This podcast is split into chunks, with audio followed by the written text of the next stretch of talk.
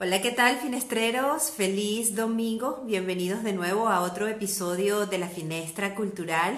Antes de comenzar, quiero dar las gracias a toda la gente que nos ha escrito, que nos está apoyando muchísimo con, con el proyecto de la Finestra.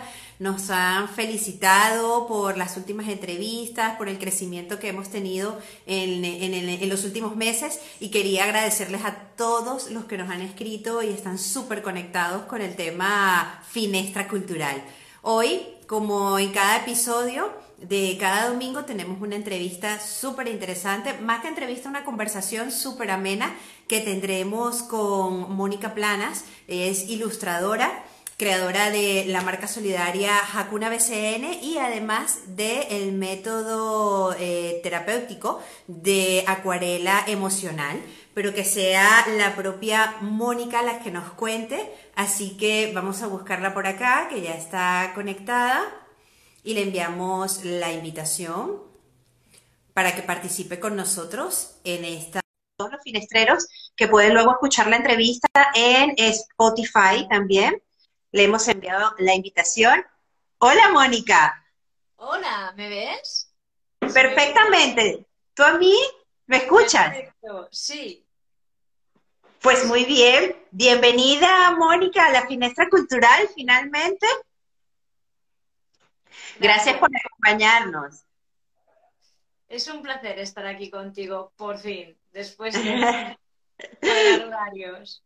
Sí, y, y, además para poner un poco en contexto a los finestreros que se están conectando, gracias a todos los que nos están escribiendo, Claudia que está en Venezuela, Simón que está en Buncat, eh, Laberinto Producciones, gracias por acompañarnos. Mónica, eh, yo te descubrí, te conocí hace tiempo, yo, yo diría que hace un par de años en una, en una mm, charla que diste en, en la 11 eh, por reempresa, donde contabas tu historia y hablabas acerca del emprendimiento, ¿no? Eh, el reinventarse a pesar de las dificultades que, pueden presentarse físicas y, de cómo habías creado tu marca. En esta ocasión, cuando te, te contacto de nuevo, lo, lo hago por, eh, motivada por el proyecto de Acuarela Emocional. Entonces, quiero que seas tú la que nos cuentes a través de esta ventana, pues toda la, la historia y cómo ha nacido el proyecto de Acuarela Emocional. Vale, bueno, yo voy a decir dos cosas al empezar. Una ¿Sí? es que tengo una gata que es la que se llama Hakuna y ahora mismo está subida en la mesa, o sea, detrás del, del, del móvil. Del móvil. No la estáis viendo, pero está investigando. O sea que espero que, que solo sea una investigación suave. Y vale. la otra es que es un placer estar aquí y, y cuando nos conocimos, como decías, uh, bueno, yo lo que iba a hacer a la Fundación La Once era explicar que a pesar de todas las dificultades, de todas las limitaciones físicas que podamos tener, siempre hay una manera de tirar adelante a nivel profesional. Y cuando hablaba allí, hablaba a personas discapacitadas con algún grado de discapacidad, el que fuera visual, auditivo, físico. Había gente de muchas. Mmm, sí, situaciones específicas, sí. sí. Es que hay tantas palabras que no me gusta utilizar. Sí, y además, y además siempre con tanto temor, ¿no? Para no, no equivocarse. Sí. sí. porque yo misma cuando oigo lo de la discapacidad me pongo así como en plan mm. Más en alerta que de relajado. Ya. Total, que, que todas esas personas que ya tienen una dificultad, que en realidad todos tenemos dificultades, ¿eh? con discapacidad o sin ella, todos ya se han enfrentado a muchas cosas en el día a día, desde pequeños o, o, en el momento que ha surgido, y ya son muy fuertes, ya tienen una resiliencia, una capacidad de superación bestial. Pero por algún motivo, cuando se trata del mundo laboral, parece como que, que no puedas. Bueno, no puedas. Mm. Bueno, pues si eres cojo, como yo, que voy coja, eh, pues igual no puedes estar haciendo de azafata de pie o de dependiente de una tienda de pie todas las horas de tu jornada laboral. No. Claro. Pero igual puedes encontrar un trabajo que sí encaje con tus habilidades y que te permita estar sentado. Uh -huh. Y ese era un poco el mensaje en la Fundación La Once cuando te conocí a ti. Y en acuarela emocional un poco el mensaje es decir, vale, da igual a nivel físico, da igual las dificultades que tengas, vives aquí y cómo vives. Disfrutas de la vida que tienes, disfrutas de cada día, los aprovechas al máximo, porque a veces el día pasa y te metes en la cama es como, he tenido dos reuniones o me ha llamado una persona y me he pasado una hora al teléfono y no era lo que me apetecía, lo que sea. la cuestión es irse a dormir y decir, ¿qué día más aprovechado? He tomado un café con lo que sea, con una galleta, ¿eh? a lo mejor no hace falta que sea con una persona, acompañado por una galleta y eso ¿Cuánto tiempo hacía que no me destinaba un ratito para ese café? acompañada por ti misma, un, momento contigo ya, ¿no? Sí, exacto. Entonces, acuarela emocional habla de esto a través de la acuarela, porque nos parece como que dedicarnos tiempo sea abrir la agenda y decir, a ver, hoy me destino una hora, hoy me destino, dedicarnos tiempo es estar presentes cuando estamos nosotros. ¿Y cómo llegas a, este proceso de la acuarela? ¿Por qué a través de la acuarela y no eh, de pronto a través de otro tipo de herramienta artística? Eh, ¿Cómo llega Mónica a, descubrir que la acuarela de alguna manera mm, fue un, un, proceso artístico de salvación, por decirlo así? Tal cual, fue un proceso artístico de salvación, sí, y me encanta la frase, creo que te la voy a, con permiso, te la voy a robar. Toda tuya, toda tuya. Siempre salen frases mágicas en estos encuentros. Pues em, he pintado siempre. Siempre he pintado porque mi abuela ya pintaba con acuarela. De hecho, se acaba como de jubilar de la pintura con 86 años. Y me ha regalado un montón de tubos de acuarela y, y, es como rarísimo pensar que mi abuela no va a pintar más. Digo, pero ¿cómo no vas a pintar más si has pintado siempre? No, no, ahora la salud. Bueno, hay etapas para todo. Pero yo he pintado siempre. Lo que pasa es que, así como en el colegio, eh, siempre me saqué muy buena nota en todas las asignaturas creativas. En la universidad, cuando estudié diseño, todo lo que era dibujo y color mm, suspendía. Ah, mira, qué curioso. Entonces ahí empezó como un complejo de no sé pintar bien. Y yo pintaba en secreto para mí. Y me iba bien. O sea, yo pintaba y, cerraba la libreta, lo escondía y era mi libreta de dibujo y cuando se acababa esa cogía otra y seguía pintando. Y me iba bien en el sentido de que yo pintaba y sentía que ese momento era mío, de nadie más, porque como además no lo compartía con nadie, no esperaba la aprobación de nadie. Era solo por y para mí. Y con los años, sobre todo después de la carrera, con la enfermedad, me di cuenta que había probado muchas cosas, no diré todo, pero muchas cosas tipo meditación, yoga, flores de Bach, Reiki, bueno, no sé, podría decir un montón de cantidad de terapias. Un montón de terapias, más allá de la medicación propia que los médicos me recetaron en su momento. Bueno, una serie de cosas que... Ah, sale Queremos conocer a Hakuna también. Se está a punto de ir, ya está. Ahora igual la veis por detrás cuando pase, pero ya salió. Yo también advierto que si en algún momento se escuchan algunos ladridos, forma parte también del, del equipo de producción. Bien. pues lo mismo. Esta no me agulla mucho, pero sí da vueltas, ya lo ha olido todo, ya lo ha tocado todo, y ya está.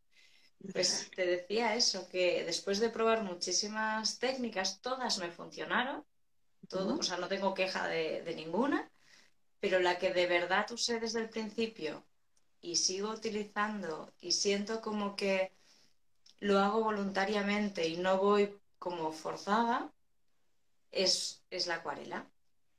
O sea, cuando pinto, yo sigo pintando y cuando pinto es como de, bueno, pues mira, ya, ya está, la tristeza está en el papel, yo he recuperado mi calma porque las emociones no desaparecen, las emociones se van, van mutando.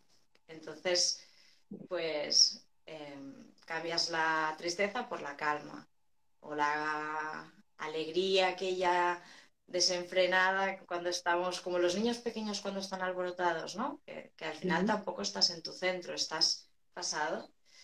Sí. otra vez, pues, a una serenidad, a, una felicidad más sosegada. Y con la acuarela yo siento eso, que transformo. La, la, emoción al, papel. Eh, antes de entrar un poco en, materia, digamos, para hablar acerca de la terapia de, de acuarela emocional o de este método artístico terapéutico, por decirlo así, em, me gustaría que, si, tienes algún tipo de recomendación, sobre todo para aquellas personas que viven un ritmo de vida acelerado, eh, que, que, es imparable, ¿no? Mm, hay un, una parte en tu biografía, en el texto, que decía, bueno, dejé de trabajar a las multinacionales y tomé el pincel, ¿no? Por decirlo así, y, y, y, como que, ¡guau! Lo solté. Yo también estuve hasta hace poco con una multinacional, no he tomado el pincel, pero ¡wow! ¡Qué alivio!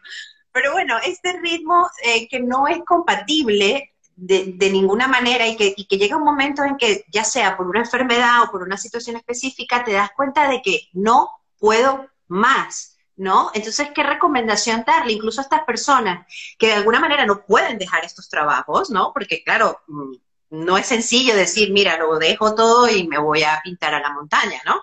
Eh, pero, ¿qué, recomendaciones como para hacer un equilibrio, como para de alguna manera decir, oye, sí, está bien, este es tu trabajo, lo deseas porque te encanta ser la manager de la multinacional, perfecto, pero necesitas un, un tipo de proceso terapéutico que te acompañe artístico en el camino, ¿cuál sería la recomendación, Mónica? Bueno, yo te diría que si son personas que ya han llegado al punto de darse cuenta que aunque están ahí en, ese crecimiento profesional en una multinacional, son conscientes que necesitan tiempo, eso ya es muy buena señal. Porque normalmente cuando estamos metidas en la rueda, no sé cómo fue en tu caso, pero cuando estás ahí dándolo todo y disfrutándolo, no te das mm. cuenta de lo desconectada que estás de ti misma. Entonces, muchas veces todos estos mensajes y recomendaciones no llegan. No llegan porque tú no estás preparado para recibirlo. Por lo tanto, aunque te lo digan, no lo escuchas. Pero sí te puedo decir que hay cosas muy básicas que no tienen que ver ni con la pintura ni, ni con nada artístico, pero por ejemplo, descalzarse los pies. Y yo, por ejemplo, cuando trabajaba en Inditex, había muchos días que me sacaban los zapatos. Claro. Y trabajaba con los pies en el suelo, o sea, en la oficina, en, Tordera, con los pies en el suelo y si me tenía que levantar para algo, era un momento, me ponía los zapatos que los tenía ahí mismo, no tenía ni que esforzarme. Y eso ya te hace como conectar de otra forma, estar en el cuerpo, de alguna manera. Y de hecho en la película Pretty Woman hay una escena que se van a un, al, al parque y se descalzan y caminan con los pies descalzos sobre el césped. Bueno, claro, si además pudiéramos ir a pisar césped, ya sería maravilloso. Pero sí, descalzarse. La otra cosa fácil que todos hacemos es ducharnos. Podemos ducharnos pensando, me estoy enjabonando el pelo, y no estar enjabonándote el pelo pensando, bueno, y ahora me pondré el acondicionador en las puntas y ahora ya el cuerpo y ahora tengo que preparar el desayuno y salir corriendo porque me queda un minuto. Sí, sí, en la agenda, en la agenda del, del, del, día siguiente. Exacto, entonces enjabonarte, ducharte con conciencia. Son dos tonterías que, que es como lo de masticar cuando comes notando el sabor, no como un pato que engulles, sino yo soy de comer rápido, ¿eh? soy la primera. Sí, yo también. Pero el día que te tomas la calma de masticar y de disfrutarlo, ese, en ese rato estás conectado y eso ya te saca de, la rueda de la multinacional, por decir de alguna forma. Sí, sí, de este ritmo tan, tan acelerado. Eh, Mónica, el, el método de acuarela emocional, Cuéntame en qué consiste, cómo son las fases, cuéntame de este proceso. Vale. Yo pintaba directamente, de forma intuitiva. Cogía los pinceles y pintaba. Y muchas veces no pintaba nada concreto, porque como había suspendido dibujo, yo tenía el recuerdo. No sé pintar figurativo, no sé hacer un pájaro. Si hago un pájaro no quedará bien. Si hago una casa, mm, con techo a dos aguas o como un edificio de Barcelona. Esto me, ponía tensa y entonces no pintaba bien. Pero cuando pintaba simplemente lo que salía, el color y el trazo que fuera, sin pensar, simplemente sintiendo, es que luego miras la lámina y dices, ah, pero he usado el rojo y el verde. Pero son colores, yo qué sé, de Navidad. Y estamos en verano y he usado rojo y verde. Ah, bueno, pues mira, así es como me siento. Y muchas veces no lo puedes ni explicar.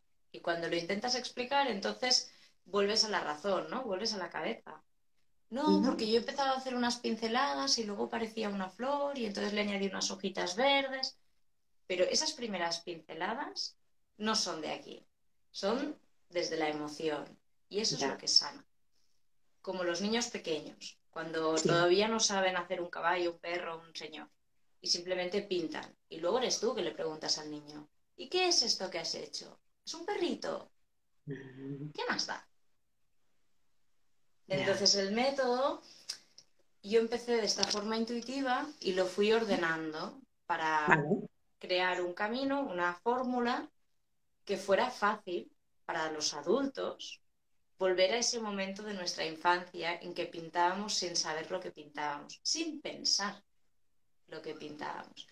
Y eso se ha convertido en ocho sesiones de dos horas cada una, con lo que durante dos meses te destinas a ti dos horas a la semana, cada semana, no es tanto.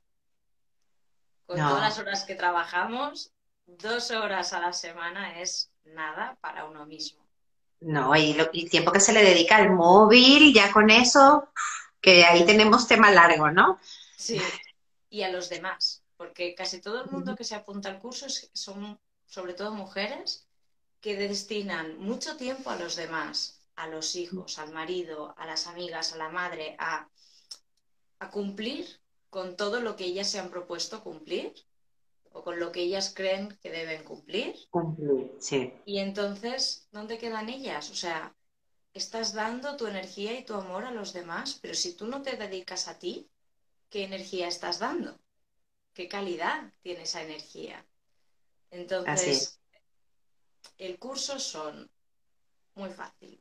16 horas repartidas en dos meses y en cada sesión hay una hora de pintar acuarela, de teoría, de qué pinceles van mejor para hacer unas cosas y para otras. Mm, quien no sabe acuarela nada de nada de nada, aprende. Quien ya. sabe acuarela, descubre otra forma de aplicarla. Y la segunda hora es emoción. Entonces es como un camino por las emociones más básicas, como el miedo, la tristeza, la felicidad,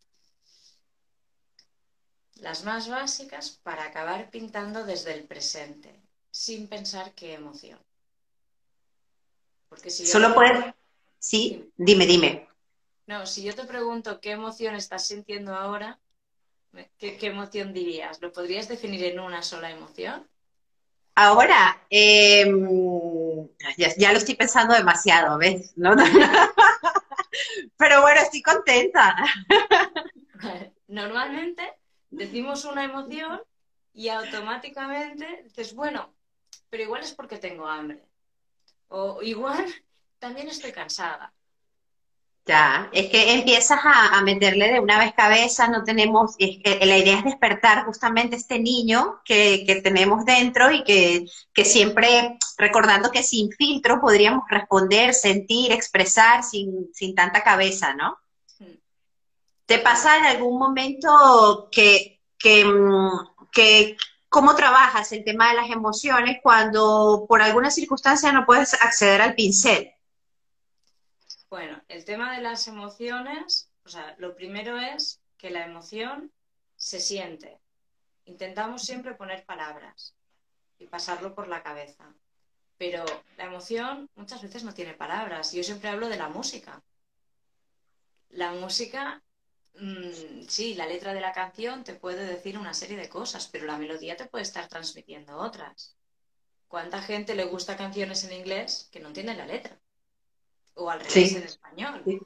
Y eso ya te está poniendo en un mood. Entonces, em, cuando trabajamos la emoción en el curso, lo que hacemos es intentar pensar en el cuerpo.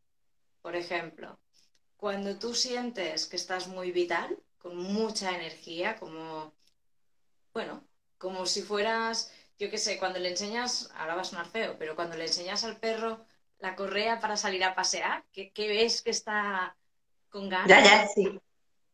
¿Eso en qué parte del cuerpo lo sientes?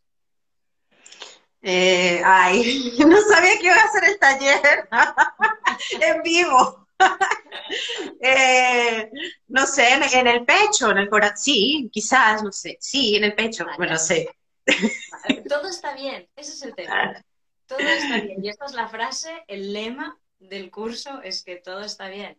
Porque tú lo puedes sentir en el pecho y otro puede decir, no, no, es que a mí se me eriza el pelo como de la espalda, como en la nuca, como que me emociono, que voy a hacer un algo que me hace mucha ilusión y como que noto un, escalofrío. Otro puede decir, yo es que es en la voz, porque grito, porque me doy cuenta que me emociono y hablo más fuerte y más rápido. Cada uno tiene su forma de sentir en el cuerpo esa misma emoción.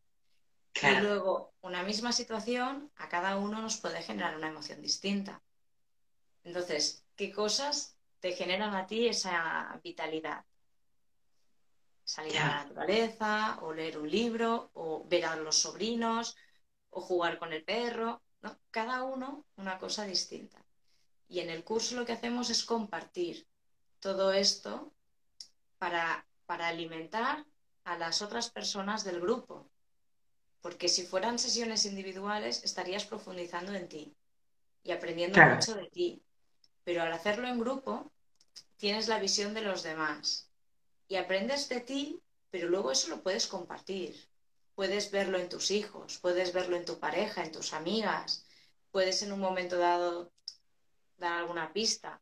Es decir, pues si tú cuando tienes miedo se te hace como un nudo en el estómago y en cambio cuando haces algo que te encanta sientes como que se te abre el pecho, como que estás relajada, cuando tengas miedo piensa en algo que te encanta en vez de quedarte como bloqueada, ¿no? Y desbloquea con otra emoción porque puedes transformarlo. Así es. Y eso luego lo pasamos a papel. Cada uno libremente y no se juzga, simplemente es alucinante. Porque cuando ves lo que hacen los demás, tú solo sabes lo que estás haciendo tú para transmitir felicidad al papel. Y cuando ves lo de los demás es magia. Es, como, pues ahí también veo felicidad y no es mío. Claro. Seguramente yo no lo hubiera expresado así, pero también veo esa felicidad o ese miedo o la tristeza o lo que sea. A través de tu, de tu, de tu experiencia, Mónica, personal, por supuesto, y también eh, siendo creadora del, del método a, lo largo de este tiempo, eh, ¿qué podrías compartir con nosotros como, como experiencias que hayas vivido, ¿no? Transformadoras del antes y el después de, realizar el, método. Bueno, comenzando por ti, ¿no? Y, y luego experiencias en tu, en tu, en tus formaciones, en tus talleres. A ver, yo empecé dando los talleres presenciales. Y los talleres presenciales tienen un plus y es que yo puedo estar viendo lo que pintan, con qué pinceles, mientras lo pintan. Con lo que puedo intervenir más, puedo guiar más, pero también puede ser negativo porque puedo estar condicionando en una dirección o en otra. Y mm, hacía unos talleres presenciales que confío que pueda volver a hacer, en los que había música en directo. Y entonces ahí las emociones se despiertan de otra forma. Y mm, en uno de esos talleres sí, una chica que hizo el taller completo, llegó el primer día a clase con su, bolso como yéndose al rincón para no molestar, muy tímida, muy poco invasiva, muy a su ritmo. Bueno, empezó así el taller y acabó el curso que cada vez enseñaba las últimas sesiones, y enseñaba sus láminas, compartía, preguntaba, se iba soltando. Y hace unos meses, en septiembre, realicé una exposición de láminas de alumnas y tuve que contactar a todas las alumnas para ver quién quería participar y se atrevía a exponer sus emociones en la exposición. Y, bueno, eh, esta chica me llamó. En vez de contestarme por email, me llamó por teléfono para decirme que le hacía mucha ilusión, pero que no se atrevía, que se había atrevido a lanzar emociones sobre papel y a enseñarlo a las compañeras del grupo, pero enseñarlo a cualquier persona de la calle era demasiado. Ya. le dije, todo está bien, es tu proceso, cuando tú sientas, aquí estaré y si hay tiempo, pues subiremos tus láminas, las colgaremos en la pared, no hay problema. Y me llamó al cabo de unos días que, que, iba a participar porque la inauguración era el día de su cumpleaños. Ah, y creía que era una señal. Y participó. Y en la inauguración vino con su pareja y le enseñó por primera vez sus emociones pintadas en papel a su pareja.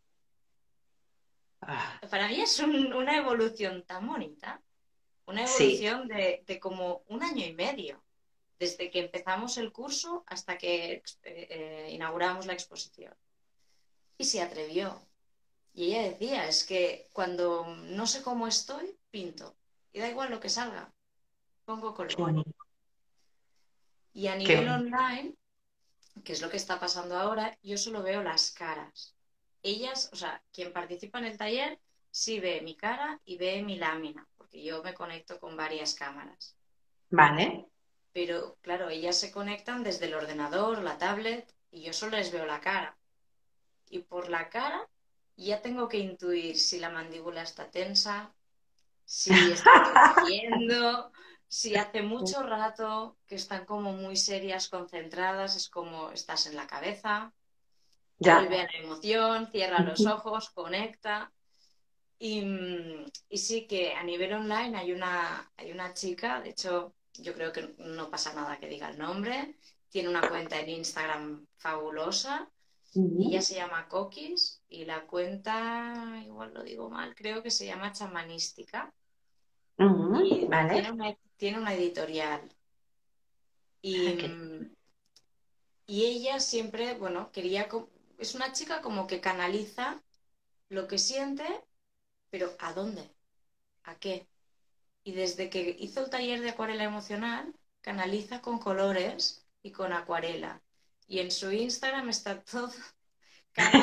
Cada mes, trata una emoción, trata un elemento, algo como holístico y lo expresa con acuarela, que me parece bestial. Claro, era lo que te iba a preguntar, eso para ti, eh, ¿qué significa ya luego al dar este, tipo de talleres desde el punto de vista emocional y también incluso físico? Tiene que de alguna manera, bueno, también causarte una cantidad de, movimiento interior, eh, emocional, que, que, me gustaría saberlo. Para mí es magia, para mí, o sea, justamente cuando creé el método, cuando empecé a investigar cuál era la mejor manera de transmitir, de que la, ayudar a la gente a conectar, gente que a lo mejor nunca ha parado a pensar cómo conecto conmigo, cuando siento miedo, por qué, mm, cómo, cuándo, dónde. Entonces, em, empecé a pensar cómo montarlo y analizando desde mi propia experiencia cuando luego de repente veo, o sea, yo hacía yoga y me sabía las asanas, me sabía todas las posturas, pero yo no lo hacía en casa. Iba a un centro a practicar yoga y si no iba, no practicaba yoga. Era como adicta al profesor. Claro, como un trabajo, es decir, cumpliendo como con un, ¿no? Con un horario, con un compromiso. Sí, pero yo no era capaz de ese compromiso conmigo misma en mi casa. Siempre había otras cosas, desde lavar los platos a mimar al gato, cualquier cosa valía en vez de dedicarme tiempo a mí. Y cuando doy el curso de acuarela, lo que intento es al revés, es dar las herramientas para que de verdad sea la gente independiente, sean capaces de pintar solas. Y solas no es sola, es contigo, que tiene que ser la mejor compañía. Mm, cuando me llama una amiga y me dice, ¿qué plan tienes hoy? No, no tengo plan y me quedo en casa. tú sola. Sí, sí, sola, conmigo. Es que es lo mejor. Bueno, y Hakuna también, por favor. sí. pero salir a pasear, al cine, a cenar. Casi siempre pretendemos ir acompañados. Y estar solo no es estar solo, es estar con mismo.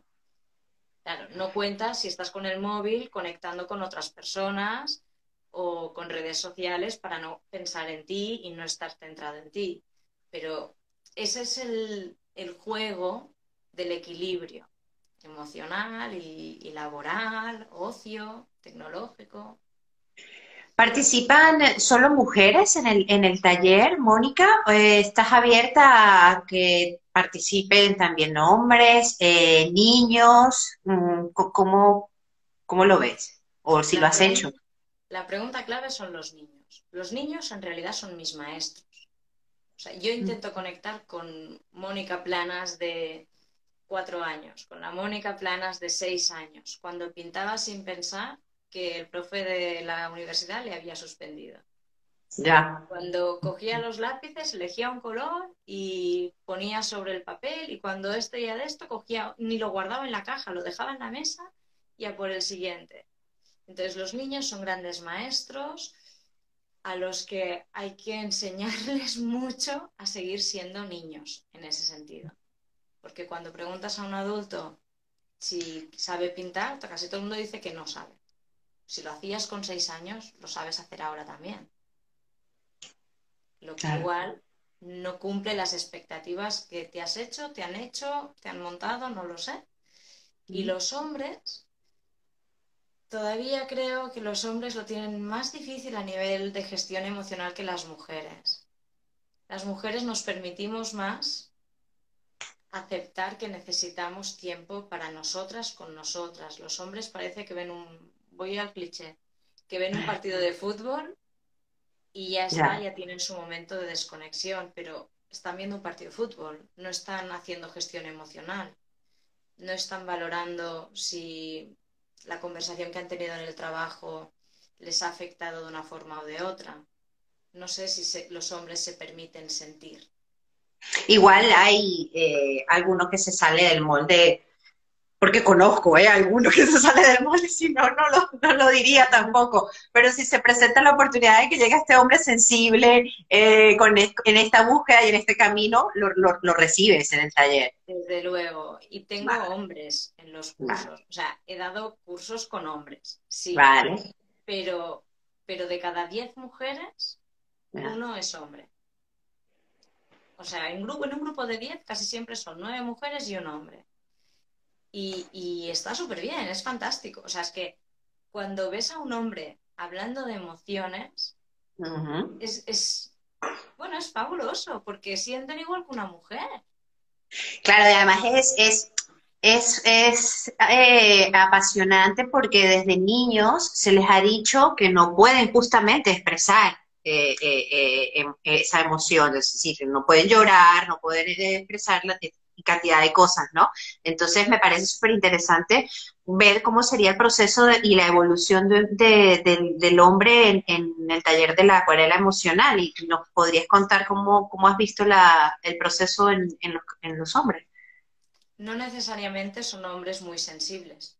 De hecho, los hombres que han participado, mira, te puedo decir un ingeniero, un farmacéutico, o sea, tendría que recordar, ¿eh? Pero me viene súper rápido un ingeniero, un farmacéutico y un chico que trabajaba en el banco.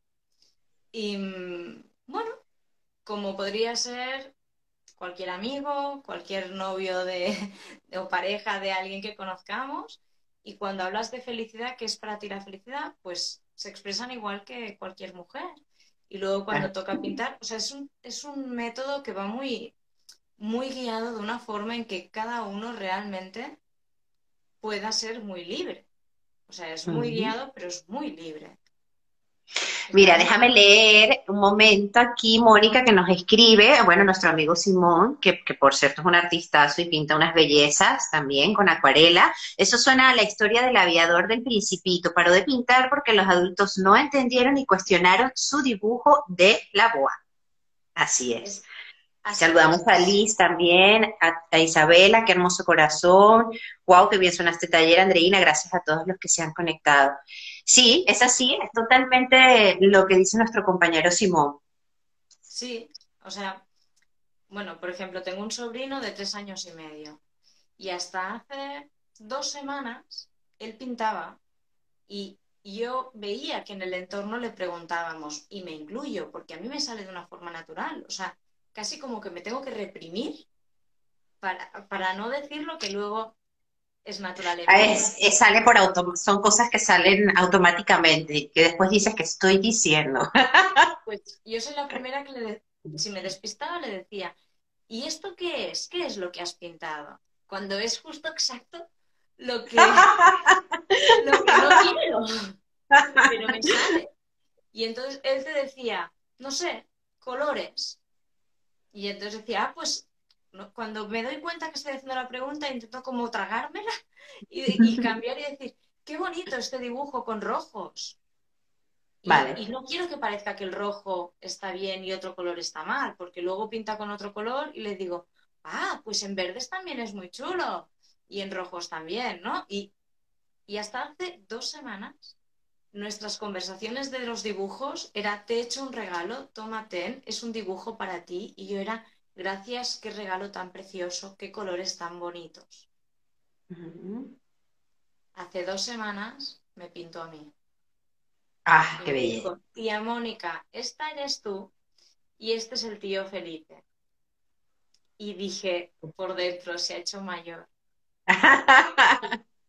Se ha hecho mayor, claro. ya pinta figurativo, ya no pone solo colores. Y no está mal.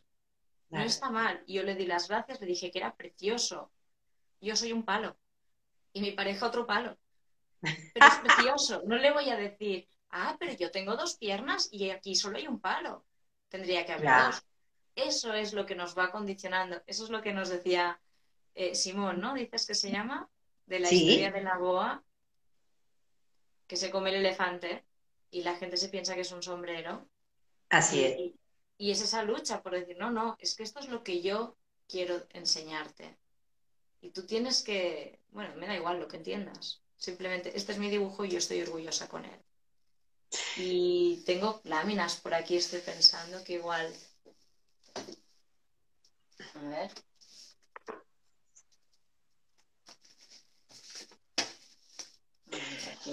También quería preguntarte, Mónica, desde, desde, tu, desde tu experiencia, que nos contaras un poco también, eh, sobre todo para las personas que no están eh, tan eh, relacionadas con el mundo artístico, quizás, ¿no? No, no, no están tan involucradas con, con el tema de las acuarelas, la pintura o cualquier tipo de, de, camino artístico, eh, ¿cómo podrías expresar tú que, la acuarela ha sido un proceso de sanación? ¿Podría ser eh, ¿Podrías decir que es una terapia sanadora el trabajo con acuarela? Yo creo que sí, o sea, conmigo lo ha sido y lo sigue siendo.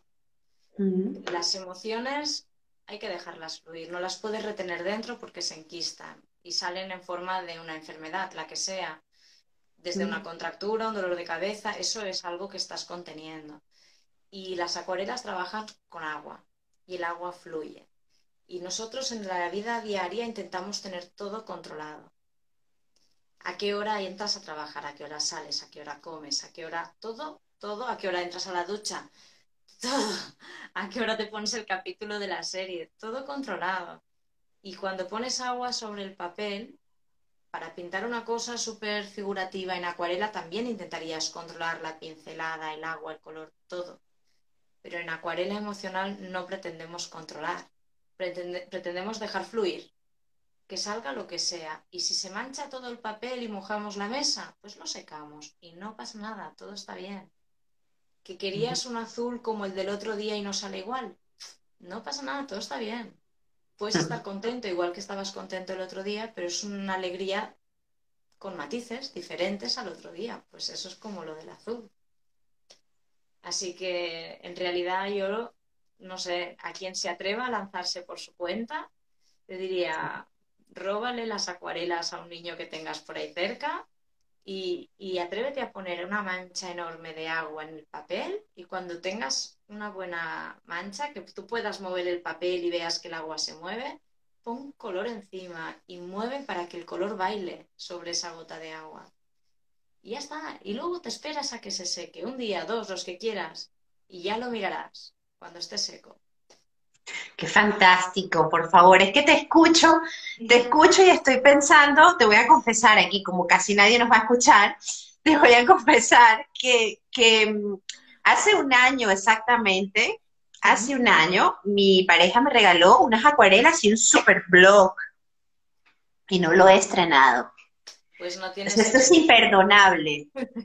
es imperdonable, porque está guardado, eh, no sé, esperando el momento ideal y perfecto que no termina de llegar. y, y, ahora te estoy escuchando y digo, pero ¿qué he hecho todo este año? Y además este año tan particular con las acuarelas guardadas. Mm, bueno, pues que sepas que ya conmigo estás haciendo un gran trabajo con esta entrevista. Bueno, que sepas que las acuarelas no caducan, que no pasa nada si tienen un año, dos o tres. Ahí están esperándote. Las acuarelas tienen mucha paciencia y es lo que es una de las cosas que trabajamos cuando pintamos con acuarela, la paciencia, porque en general, bueno, con un rotulador o un bolígrafo haces la línea y queda ahí, queda perfecto y en, el momento está seco y puedes poner otra cosa encima. En acuarela tienes que tener la paciencia de esperar, de que se seque, de volver a empezar. Y las acuarelas esperan pacientemente su turno hasta que quieras usarlas. Hay un, hay un proyecto precioso que, tienes, mm, no sé si está relacionado con la acuarela emocional o no, pero igual nos puedes explicar, que es el de las láminas que estás realizando de, ecografías. Cuéntanos, por favor, de qué se trata esta belleza de, de, láminas de ecografías, cómo surgió toda esta idea. Yo pinto emociones. Cuando enseño acuarela emocional, enseño a pintar emociones. Cada uno pinta las suyas pero por encargo, a mí hay gente que me encarga láminas que transmitan sus emociones. En plan, yo, mm, no sé, mi hijo se ha ido a vivir a la otra punta del mundo y nos reencontraremos la semana que viene y me siento súper feliz y me gustaría una lámina que transmita esa felicidad con una frase y yo hago esos encargos. Vale. Y, y bueno, oficialmente mi enfermedad no me permite ser madre, y es una de las cosas que cuando me diagnosticaron hace 14 años ya me quedó ahí dentro y a medida que me he ido haciendo mayor ha ido ganando peso. Y cuando mi hermano hace un año, un año y nueve meses, porque hoy es el cumpleaños de su hijo, eh, me dijo que estaban esperando un bebé, pues fue máxima felicidad mezclado con una envidia que me moría unas ganas locas de estar en su lugar, de tenerlo cerca. Mi hermano vive en Chile mm. eh, y yo vivo en Barcelona, así que no estamos cerca y nos queremos muchísimo, tenemos una relación fantástica, pero hay medio planeta de distancia. Entonces, bueno, me mandó la ecografía de su bebé y yo lo único que pude hacer fue salir, ponerme en la mesa de trabajo abrir el cuaderno y pintar, pintar, poner color. Y esa fue la primera ecografía que yo pinté, con toda esa felicidad, esa ilusión, esa vida que le deseaba también a mi hermano y, evidentemente a todo el mundo que desee eso. Y una vez lo vi, digo, es que no podía ser la ecografía en blanco y negro, porque se está creando una vida y es un proyecto de ilusión y mi hermano estaba tan emocionado explicándomelo, con una ecografía en blanco y negro y era como, esto tiene que tener color. Y es la primera ecografía que hice y se la regalé a mi hermano cuando le fui a visitar, que todavía no había nacido Juan, fue solo la, lámina con el nombre de Juan. Luego cuando nació ya sí añadí la fecha y las medidas y el peso. Esa fue la primera. Y a raíz de ahí pensé, bueno, pues, pues esto que yo he hecho para mi sobrino, en realidad sigue siendo pintar emociones y sigue siendo pintar emociones para un futuro y para un presente. Que yo mucho lo que quiero es que la gente se centre en el presente. Eso es lo que sana, estar aquí. Y, y, nada, desde entonces he pintado muchísimas ecografías ilustradas, muchísimas, y me encanta. Y me van llegando, bueno, historias de cada bebé y, lloro con cada historia que recibo porque todas son mágicas y me emociono y las comparto pues con la chica que me ayuda aquí en el estudio, con mi pareja y siempre me dicen, pero ¿le has dicho tú que te escriba esto? Digo, no, yo les pido que me pasen un poco la historia del bebé para saber cómo se sienten e intentar transmitir en la ecografía esas emociones. Pero luego lo que escribe la gente es maravilloso maravilloso. Ahora estoy pintando la ecografía de un bebé. A ver. Es precioso, es mágico este trabajo. No verás nada. Estás, bueno, esperando a que se secara esta capa, que ahora ya está, y el bebé va aquí, en esta zona de aquí. Sí. Y bueno, son una pareja que ha llegado este bebé por sorpresa pero que desde que el momento que se han enterado que el bebé llegaba, se han emocionado muchísimo. Él es muy surfista y, mm, y en la ecografía el bebé sale haciendo así con la mano. Ay, por favor, qué belleza. Entonces pedían, él ha trabajado muchos años en el Caribe, me pedían que por favor la ecografía fuese en color turquesa, como el color del Caribe, y que se oyera sobre todo la mano, que es lo que para ellos representa. Y bueno, mira, cada bebé es su historia, es, muy bonito. Es, mágico además ese trabajo que estás dejando tan importante en, tantos hogares, en, un momento tan importante, bueno, de, de, creación y acompañarlos artísticamente justamente en el proceso de creación de sus, de sus bebés. Es fascinante. Eh, Mónica, lamentablemente el tiempo pasa muy rápido. A mí me ha encantado esta conversación y yo quiero darle las gracias a todas las personas que nos han escrito, nos acompañaron, que visiten eh, el proyecto de Acuarela Emocional, que visiten también Hakuna BCN, que es tu marca solidaria, y que y conozcan todo el trabajo y sobre todo, si están motivados, pues apuntarse a estos talleres fascinantes de Acuarela Emocional.